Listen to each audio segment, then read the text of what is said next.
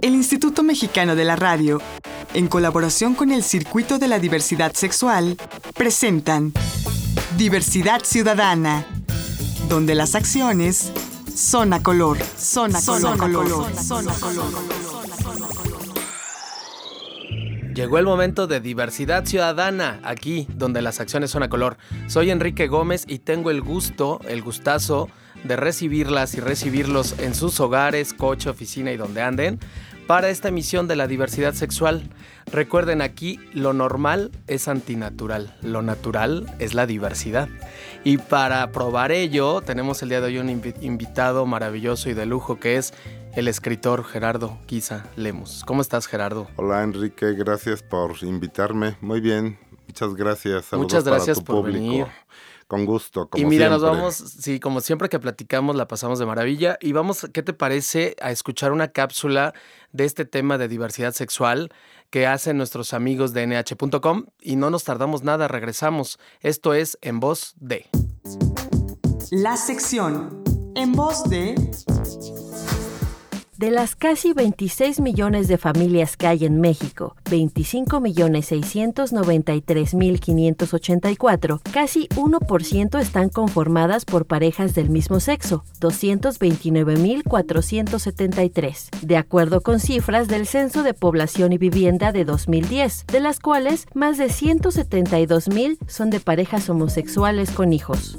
En una revisión hecha por Cecilia Rabel del Instituto de Investigaciones Sociales de la Universidad Nacional Autónoma de México y Edith Gutiérrez del Colegio de México a las cifras del censo, se encontró que las familias en el país siguen cambiando. Gracias a las preguntas que se replantearon en el cuestionario de 2010, fue posible identificar cómo se comportan los arreglos familiares, cosa que no podía hacerse en el pasado. En el censo de hace dos años, por primera vez se les preguntó a las personas sobre sus vínculos conyugales y filiales con los miembros del hogar, por lo que fue más sencillo identificar el parentesco de los miembros que habitan una misma vivienda. De los hogares conformados por una pareja se encontró que hay 57.040 donde las personas son del mismo sexo. De los hogares conformados por familias nucleares, es decir, una pareja con hijos, se encontró que en México hay 172.433 familias homosexuales. De acuerdo con las autoras, las familias nucleares conformadas por parejas lésbicas son más comunes que las parejas gays. Por otro lado, uno de cada 10 hogares en México, 2.911.630, son unipersonales, es decir, de personas que viven solas, de los cuales no se conoce cuántos podrían estar ocupados por personas LGBT, ya que en el censo no se pregunta por la orientación sexual de los individuos, sino únicamente sus vínculos con los habitantes de la misma vivienda. En el 2009, cuando se discutía en el DF la ley que permitiría el matrimonio entre dos personas sin importar su sexo, numerosas organizaciones de derecha dijeron que no se podía permitir que los gays y lesbianas adoptaran niños, negando una realidad que con estos datos resulta irrefutable. Los gays y lesbianas tienen familias con hijos al igual que los heterosexuales, y no solamente en la Ciudad de México, sino en todo el país. El hecho de que no sean muy visibles es otro asunto. Con estos datos duros podemos darnos cuenta de la dimensión del problema del no reconocimiento de las familias homoparentales. ¿Cuántas de esas 229 mil familias tienen seguridad social? ¿Cuántos de los hijos de esas 172 mil familias nucleares sufren de discriminación en sus escuelas? Probablemente muchos, la mayoría quizás. Independientemente del número de personas LGBT o de familias conformadas por gays y lesbianas, es necesario que se aseguren los derechos humanos de los individuos, pero también de las familias, independientemente de quién las conforme, ya que el censo mostró que las familias nucleares heterosexuales, es decir, mamá, papá e hijos, ocupan menos de la mitad de los hogares en México. Con información de Ricardo Baruch para Diversidad Ciudadana. Ya estamos de regreso aquí en Diversidad Ciudadana, donde las acciones son a color.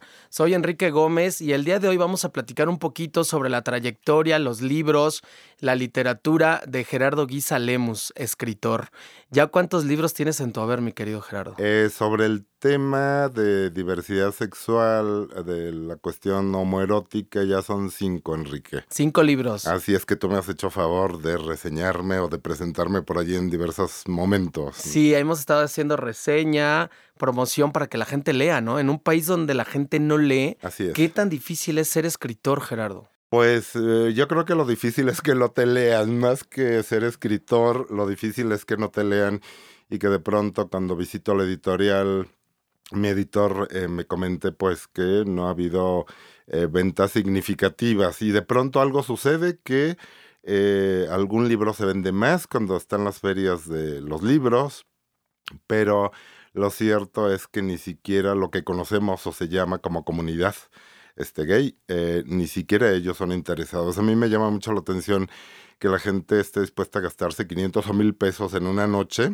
En un antro. en un bar. En una un antro, cervecería, en- ajá. sí, claro, entre el cover y las copas y el guardarropas y la propina y el taxi y demás. Claro, Se pueden gastar mil pesos sin problema, pero no son capaces de comprar un libro de 90 o de 100 pesos. claro. Y eso es muy de mexicanos, ¿no? En este país ocurre eso en todas las orientaciones sexuales, no es algo de los gays mexicanos, ¿no? Exactamente, sí, en general la población no tiene el buen hábito de la lectura y bueno, es lamentable. Y no porque me lean a mí, o sea, que lean el periódico, que lean... Claro. eh, Todo tipo de literatura. Exactamente, no, no, no estoy diciendo que me lean a mí, pues, pero sí es lamentable que en México no se, no se lea, ¿no? Y que quienes nos atrevemos a tocar el tema, hablar el- del tema, dar la cara por el tema, este, de pronto nos conozcan tan pocos que eh, pues tienen que ver con todo este asunto de a veces la homofobia y la discriminación. Sí, por supuesto, porque los libros son una gran herramienta para luchar contra la homofobia, ¿no? Así o es. deberían serlo, cuando menos. Claro, mi primer libro, quizás no entendí, habla un poco de este asunto que nos tocó vivir algunos a finales de los setentas Ujú. Y que los chicos de ahora ni, ni idea tienen. Bueno, eh, debería de ser un referente para que se den cuenta del mundo tan, tan diferente en el que están viviendo. Es cierto, porque ese primer libro que tú escribiste de Quizás no entendí es una eh, dinámica de, de convivencia social gay muy distinta a la de hoy día. Es más, a lo mejor hasta ni le pondría yo el, el- el sustantivo gay, quizás sería homosexual, ¿no? Seguro, para aquel momento sí. A ver, platícanos, ¿cómo, cómo es, eh, primero que iniciaste en esta carrera de, de ser escritor, cómo te atreviste a escribir? Bueno, claro, hace 20, no, casi 20 años que publiqué el primer libro, que lo tenía escrito desde antes, pero bueno, siempre... ¿Qué tanto había- antes lo habías escrito? unos dos o tres años, o sea, hace 20 años lo había escrito, er, eh, tratando de rescatar una serie de vivencias de los años 70. Vivencias personales. En muchos sí, por supuesto, y también de- del medio que me tocó vivir, de los amigos que me tocó vivir, de eh, muchos de esos amigos que ya no están aquí porque desafortunadamente se fueron, los agarró con los ojos cerrados el VIH-Sida. Y como tú sabes, también me he dedicado muchos años a trabajar en el tema eh, como consejero en sexualidad y VIH-Sida, pero bueno, ese es otro tema. Sí, claro. Este, muchos de ellos ya no están. Y en este primer libro, claro, tenía un poco de, de miedo, de expectación de qué va a suceder si lo, si lo publico. Y mira, cuando te das cuenta que lo publicas y no te leen, pues te das cuenta que no pasa nada. Claro. Porque es tan poca la gente que Sí, a sí. veces te lee. Yo en mi Facebook tengo una cantidad de gente que se dicen mis amigos y que de alguna manera también lo son. En la vida han leído un libro mío. Entonces, mira, tampoco es que pueda obligarlos o dejar de ser amigo de ellos por el O darles de manazos para que te lean. No No, me lean u obligarlos. Claro. ¿no? Es una pena, Sí, verdaderamente, es una pena. que alguien que se llama tu amigo jamás haya tomado un libro. O yo en sus cumpleaños, en Navidad, les he regalado el libro en turno, el que se publica en su momento, con la esperanza de que a lo mejor el segundo, el tercero, el cuarto, el quinto ya se atrevan a leerlo. ¿no? Claro.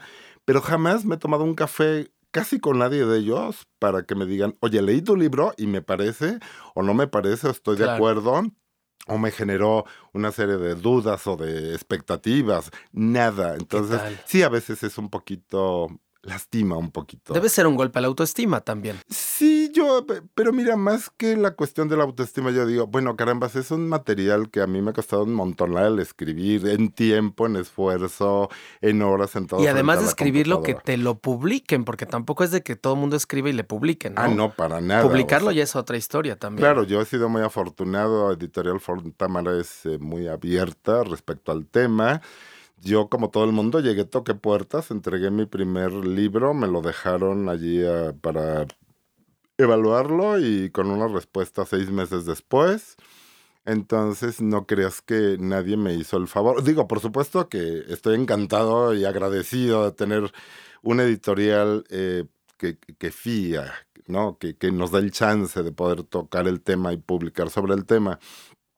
Pero, eh, pues llegué como todo el mundo tocando puertas. No es que tuviera un compadre, un amigo o un recomendado. ¿Y fuiste de los primeros que escribió sobre el tema de la diversidad sexual en esa editorial o ya había más literatura del eh, tema? Ya, por ejemplo, había otros autores. El primero que me viene a la mente es Jorge Arturo Ojeda. Hugo Villalobos también eh, eh Él publicó después que yo. Publicó después que tú, ok. Sí, eh, o por allí casi simultáneo conmigo, pero eh, del que sí tengo muy buena referencia es de eh, Jorge Arturo Ojeda y otros más clásicos de, de, antaño que ya habían incursionado en el tema y que por ahí habían publicado algo. Pero sí, podría decir que de todos los actuales, pues yo, yo soy uno de los pioneros. Pero no encontraste homofobia ni cerrazón, al contrario, apertura en la editorial ah, para, tratar el tema. Para nada, absolutamente para nada. Siempre una actitud de mucho respeto, de mucha apertura. Eh, en los libros, según el criterio de la editorial, pues se publican si tienen calidad, si tienen un aporte a la sociedad, y no estrictamente a la sociedad homosexual, a la sociedad gay. De, General. a la sociedad, punto, ¿no? Independientemente de la orientación sexual. Si ellos consideran en su dictamen que eh, vale la pena, eh, que es un libro que puede hacer un aporte social, pues eh, lo, lo, publican, por supuesto, y algo que a mí me parece maravilloso. Oye, Gerardo, a mí me encantaría que nos platiques cuáles son las diferencias que tú percibes con todo este registro literario de la comunidad gay de los 70s al actual, pero te voy a pedir que lo hagamos después de un corte porque no nos tardamos nada. Esto es Diversidad Ciudadana, aquí donde las acciones son a color. Estamos con el escritor Gerardo Guisa Lemus, yo soy Enrique Gómez, no tardamos nada, volvemos. Estás escuchando Diversidad Ciudadana, continuamos. Estás escuchando Diversidad Ciudadana, regresamos. Estamos de vuelta aquí en Diversidad Ciudadana, donde las acciones son a color. Soy Enrique Gómez y tengo el gusto, el gustazo de tener al escritor Gerardo Guisa Lemus frente a este micrófono, que nos está platicando sobre su historia como escritor, pero también sobre el tema de la comunidad gay, cómo ha cambiado, cómo han pasado los años. Platícanos, Gerardo, el registro de tu primer libro, que fue Quizás no entendí, hablaba de una comunidad homosexual pues muy distinta a la que vivimos hoy día en la Ciudad de México, ¿no? Así es casi casi una sociedad de closets y de closet obligado, ni siquiera por elección. Un closet porque eh, el Estado era profundamente represor, terriblemente represor. Estaban las racias autorizadas en la calle y por el hecho de suponer que eras gay, se tomaban el derecho de, levantarte en la calle y de fincarte responsabilidades. Por faltas a la moral. Por, por ir platicando en la calle con tus amigos. Ni siquiera, bueno, olvídate de agarrarte de la mano. O darte un beso, eso no, no, existía. ibas a la hoguera. Sí, impensable. Te aplicaban la Santa Inquisición hace 35 años. O sea, ni siquiera es un siglo. Sí, sí. Y este a, mí me ha tocado ver todo este proceso de apertura, me parece maravilloso para los chicos que viven, especialmente en esta ciudad, porque no es lo mismo vivir en esta ciudad que vivir en un pueblo de este país. Así es. Entonces se enfrenta y se vive de manera diferente. Desafortunadamente allá yo creo que se sigue viviendo desde el closet, desde el anonimato, desde la culpa, desde el miedo, desde el casi castigo de Dios, ¿no? sí, claro. Este, pero también siento que las puertas, era una sociedad muy cerrada, las puertas se abrieron de manera muy forzada. Eh, y salió toda esta generación de chicos que están en los 20 años ahora, desbocados. Este, a un mundo que no estaba como tan preparado para verlos, para aceptarlos, para amarlos, como siempre debieron de habernos amado y respetado. Claro, con toda la naturalidad de la, de la diversidad. Y a mí me parece maravilloso que ahora estos chicos, muchos de estos chicos son queridos, aceptados, amados por su familia por sus compañeros de clases, este, se atreven a ser ellos mismos. Eh, yo hace unos días visité la UNAM y por allí vi un par de chicos caminando a plena luz del día de la mano. Yo, bueno, lo festejé como no te puedes dar una idea. Lo festejé en silencio, ¿no? Sí, bueno, pero aparte lo vemos en el cine, en plazas comerciales, en el metro, en un autobús, en el metrobús. En la calle. En la calle. Sí, en Coyoacán, que es como tan, tan, familiar los domingos. Sí, o sea, yo de pronto veo chicos caminando en la calle de la mano, en las plazas, domingo. Sí, lo ves en Linda Vista, en ya prácticamente toda la ciudad, Por toda la ciudad, sí. Entonces, a mí me parece muy bien que eh, yo digo que una sociedad eh, donde los chicos, eh, si estos chicos pueden vivir en una sociedad más tolerante y menos persecutoria, pues también son chicos menos neuróticos. Porque no tienen que vivir en el closet, no tienen que vivir escondiéndose, ni tienen que manejarse con una doble moral o una doble personalidad. Simple y sencillamente tienen el chance de ser quienes son y punto. Claro, claro. Así es. Sí, te relaja, ¿no? Pero no solamente como individuo, que tienes una, una mejor salud o higiene mental, sino esa salud individual eh, también nos lleva a tener una sociedad más saludable, ¿no? Sí, por supuesto. Bueno, eh, eh, creo que. O bueno, menos dañina, el menos Estado tiene que intervenir siempre para ser contenedor de la agresión.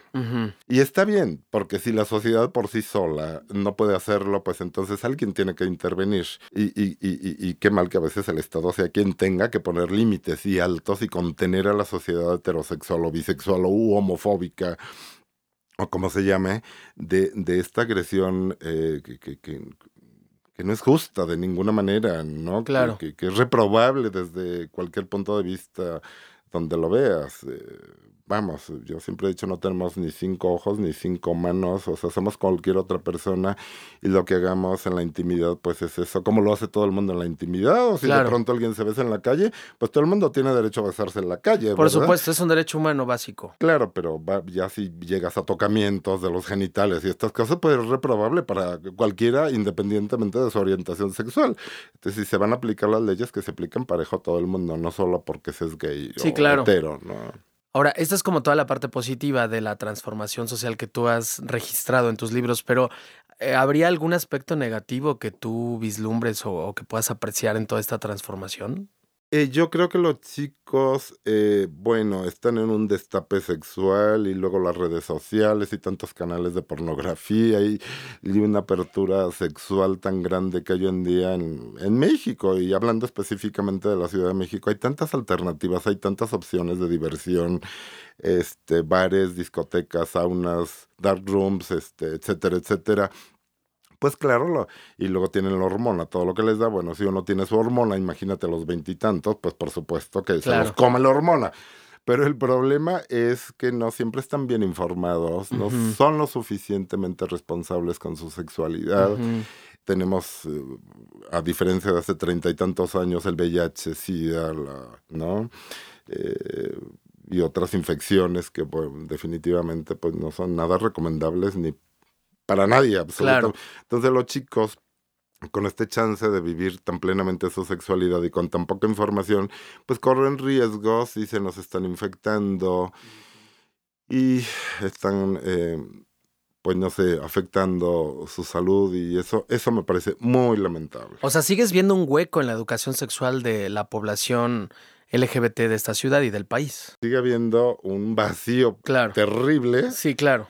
Pero eso no es algo nuevo, siempre ha existido ese hueco, ¿no? O sea, no nos enseñan a, cómo llevar una responsablemente nuestra sexualidad ni en la escuela, ni en la casa, ni en la televisión.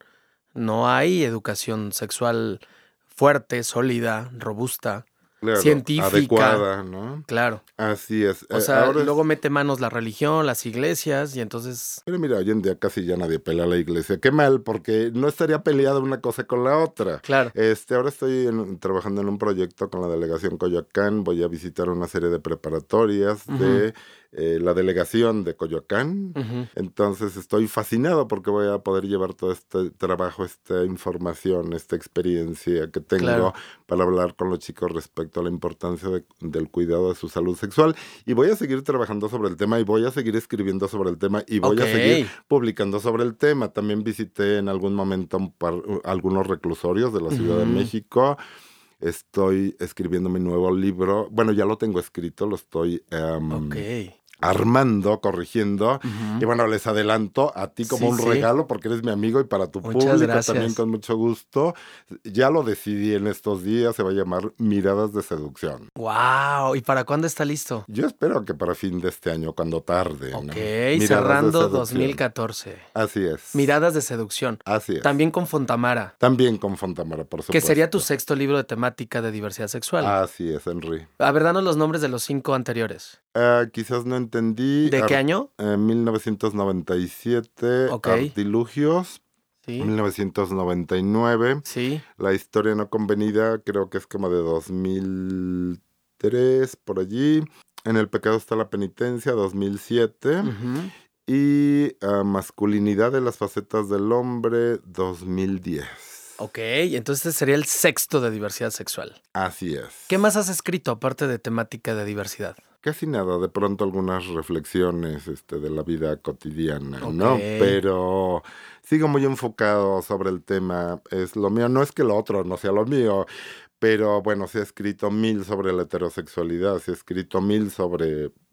¿no? Entonces, todavía falta mucho por escribir. Yo no estoy descubriendo el hilo negro de nada respecto a la vida homosexual.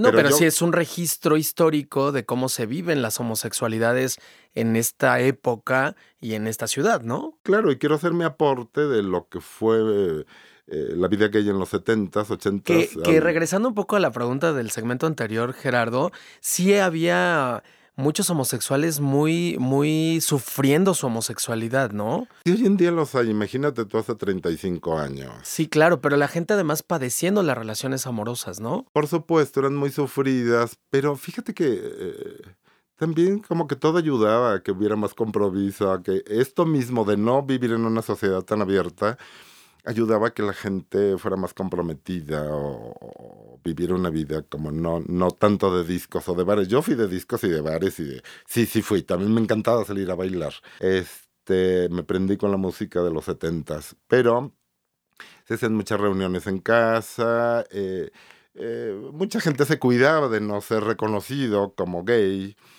Y entonces, eh, pues, pues había más compromiso, las parejas duraban más. Hoy en día siento que hay muy poco compromiso. Que... Pero no solo le está pasando a las parejas ah, gays, no, es, algo que pasa también en heterosexuales. No es exclusivo, pero siento que los gays siempre damos como la pauta en una serie de cosas a la sociedad, le guste o no le guste. Claro. A la sociedad heterosexual, nosotros siempre damos la pauta. ¿Qué te digo? Con, con la moda, si los pantalones se ponen rojos, los primeros que se los ponen son los gays. Si el cabello es verde, el primero que se los pone el gay. Si el cabello es rapado, el primero que se rapa es el gay. Sí, si te pones un arete. El primero es el gay. Y si hay que bailar así, así o asado, el primero que se atreve a hacerlo es el gay. Claro, igual cantantes, actores, por entran por los gays muchas veces. Eh, sí, el gay tiene un gran papel de sensibilización en la sociedad heterosexual y a lo mejor nunca se han dado cuenta. O sea, los grandes modistas son gays, los gran, muchos de los grandes cocineros, gourmets, eh, son gays. Músicos. Músicos, diseñadores bailarines. bailarines, escritores, este, y, tenemos un papel importante de sensibilidad, de sensibilizar a la sociedad, y creo que ellos no han reparado en esta aportación tan grata y, tan gustosa que les damos, ¿no? Oye, y danos un adelantito de tu próximo libro, más o menos de qué va a tratar. Mira, son mucho crónicas de viaje. Ok. Eh, que creo que vale la pena rescatarlas, eh, y mis visitas a algunos reclusorios de la Ciudad de México, mi experiencia de haber trabajado directamente con el personal de salud de los centros eh, de reclusión y eh, con los internos. Pero hay una experiencia maravillosa, durísima, pero maravillosa, de mi visita al centro penitenciario para menores que está en San Fernando, en Tlalpan. Ok, sí este, este cuento a mí me parece, esta crónica o ensayo me parecen eh, maravillosos y eh, lo- voy a incluir todo, todas estas cuestiones. También voy a hablar un poco de sexualidad cibernética. Mm, pero será una novela. No, va a ser un, un libro, un- crónicas de viaje. Ah, ok, ok. Serán sí. varias. Varios libros, sí. Digo, varios cuentos o crónicas que en un- van a- recopilados en un solo libro. Exactamente. Gerardo, ¿dónde te puede contactar la gente que quiere comprar tus libros o que quiere conocer más de tu trayectoria? Bueno, que me manden eh, invitación a Facebook. ¿Estás como? Gerardo Guisa Con Z. Lemus. Con, con Z y sin R. Gerardo Guisa Guisa. Lemus. Y también pueden eh, conseguirlos directamente llamando a la editorial Fontamara. Ok. Sí, que también la busquen en el Google, ¿no? Así Fontamara. oh, sí, así- Editorial yo lo Fontamara. tengo por allí en mi face, entonces... este, También ahí. O, o a mí o a la editorial, Claro. como, como quieran, ¿no? Pues muchísimas gracias, mi querido Gerardo, por haber estado con nosotros y habernos ilustrado sobre tu experiencia como escritor. Es un placer haberte tenido aquí en la, en la cabina. Muchas gracias por tu tiempo, saludos para tu auditorio y un gustazo como siempre verte, Enrique, y muy agradecido por todo lo que tú también personalmente has hecho eh, por eh, difundir mi obra. Muchísimas gracias. Gerardo Guisa Lemus, escritor, y a todos ustedes, muchas gracias por habernos recibido allá donde estén. Esto fue una emisión más de Diversidad Ciudadana. Aquí las acciones son a color. No lo olviden, lo normal es antinatural, lo natural es la diversidad. Soy Enrique Gómez, los espero la próxima semana. Hasta luego. Agradecemos la colaboración de Canal G.tv y Foro NH.com. Diversidad Ciudadana, una producción del Instituto Mexicano de la Radio en colaboración con el Circuito de la Diversidad Sexual. Diversidad Ciudadana, donde las acciones son a color, son a color, son a color. Son a color.